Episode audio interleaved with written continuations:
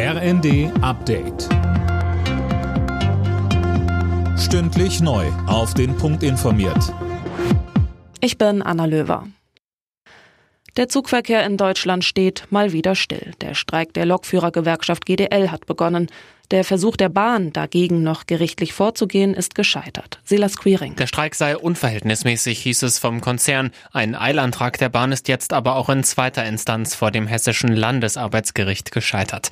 Für Bahnkunden heißt das, geplante Reisen am besten verschieben. Ansonsten bleibt nur noch der Notfahrplan. Bis Freitagabend soll nur jeder fünfte Fernzug noch fahren. Gestritten wird vor allem über die Arbeitszeit. Die Gewerkschaft will für Schichtarbeiter weniger Wochenstunden bei vollem Lohnausgleich erreichen.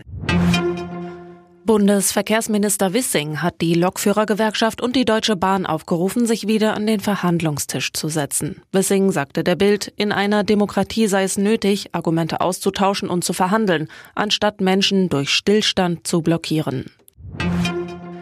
Sinnvollere Vergütung und weniger Bürokratie. Für die Hausärzte in Deutschland soll sich die Lage künftig deutlich verbessern.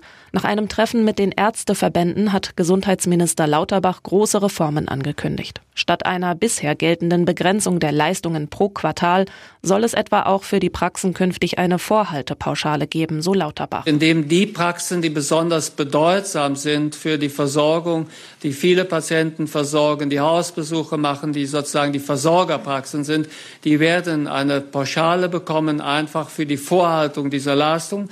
Dann wird es für die Versorgung von Patienten darüber hinaus noch eine Jahrespauschale geben. In Düsseldorf startet heute die Heim-Europameisterschaft der Handballer. Deutschland empfängt am Abend zum Auftakt die Schweiz und zwar vor einer Rekordkulisse. Im Düsseldorfer Stadion werden über 50.000 Fans dabei sein. Alle Nachrichten auf rnd.de